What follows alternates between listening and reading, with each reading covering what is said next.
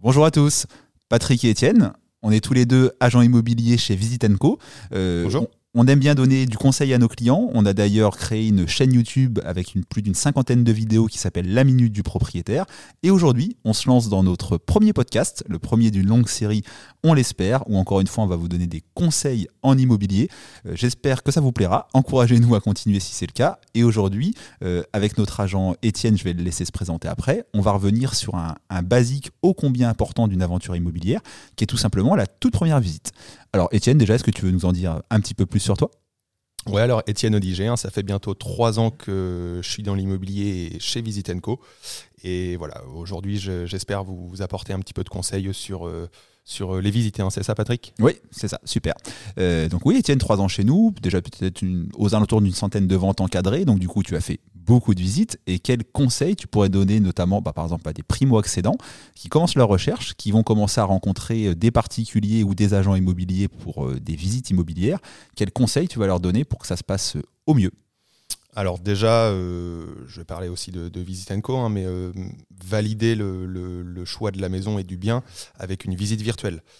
Avant de se déplacer. Voilà, moi, je demande souvent à mes clients de, prévisiter la maison euh, via la visite virtuelle.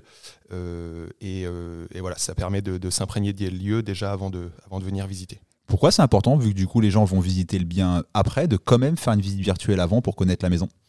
Ça permet tout simplement de valider la maison, les espaces et notamment l'environnement parce que la visite virtuelle hein, permet de, de, voir via des, via des points 360 hein, dans, sur, sur le jardin, par exemple, euh, l'environnement, tout simplement. Ok, super. Est-ce que ça permet, selon toi, du coup, d'être plus euh, précis et que la, la, première visite du bien euh, soit plus constructive, plus de questions, plus de détails, vu qu'on a déjà l'impression de le connaître? Oui, tout à fait. Voilà, les, gens rentrent dans la maison, ils ont l'impression de, de, connaître la maison. Et, et forcément, avant de, avant de venir visiter, les, les acquéreurs ont souvent des questions qu'ils préparent. Ok, génial. Super. Donc première visite euh, du coup qui se passe bien, imaginons, euh, notamment grâce à une visite virtuelle avant qui a permis de, répondre à, plein d'interrogations. Euh, qu'est-ce qui se passe après? Est-ce que visiter un bien une seule fois, ça suffit ou c'est idéal pour l'acheter? Non. Alors moi je demande souvent de, visiter au minimum deux fois la maison. D'accord. à des moments différents de la journée. Pourquoi des moments différents?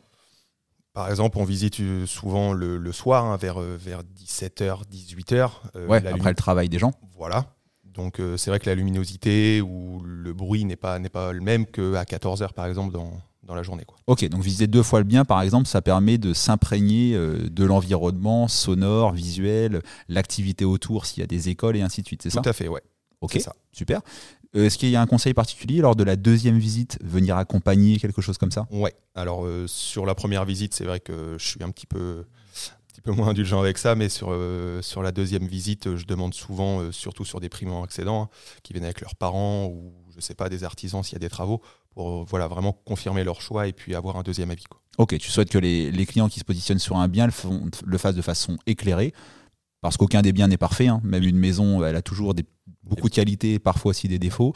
Euh, on n'est pas tous professionnels de l'immobilier. Nous, notre rôle d'agent, c'est évidemment d'éclairer, euh, mais on est plus serein quand des gens euh, nous achètent un bien après l'avoir visité au moins deux fois ouais, et avoir eu l'avis bah, du papa, du beau-frère ou pourquoi pas d'un couvreur si la toiture semble un peu un peu fatigué, etc. Tout à fait. Et voilà, donc deux visites avant, avant la signature du compromis, et puis voilà, entre le compromis et l'acte de vente, on peut enchaîner les visites si, si on souhaite. Ok, super. Est-ce que pour terminer, tu aurais des conseils sur tout l'aspect euh, document que souvent on voit un peu au dernier moment, au compromis, les, diagnostics, tout ce qui concerne la copropriété, etc.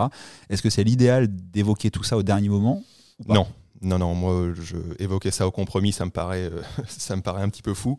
Euh, évoquer déjà avant, avant de venir visiter, hein, puisque sur notre site, voilà, on a plein de documents téléchargeables, hein, tout ce qui est diagnostic, PV d'AG, etc., lors d'une vente en copropriété.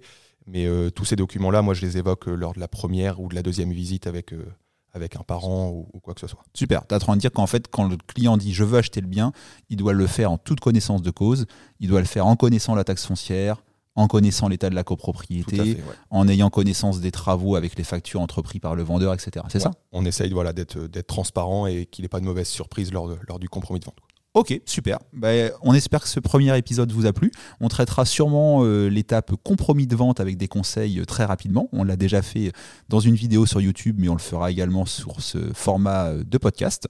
Donc merci à tous pour votre écoute. Merci à vous. Moi c'était Patrick. Je vous dis salut, ciao, bye, à une prochaine. Et à bientôt.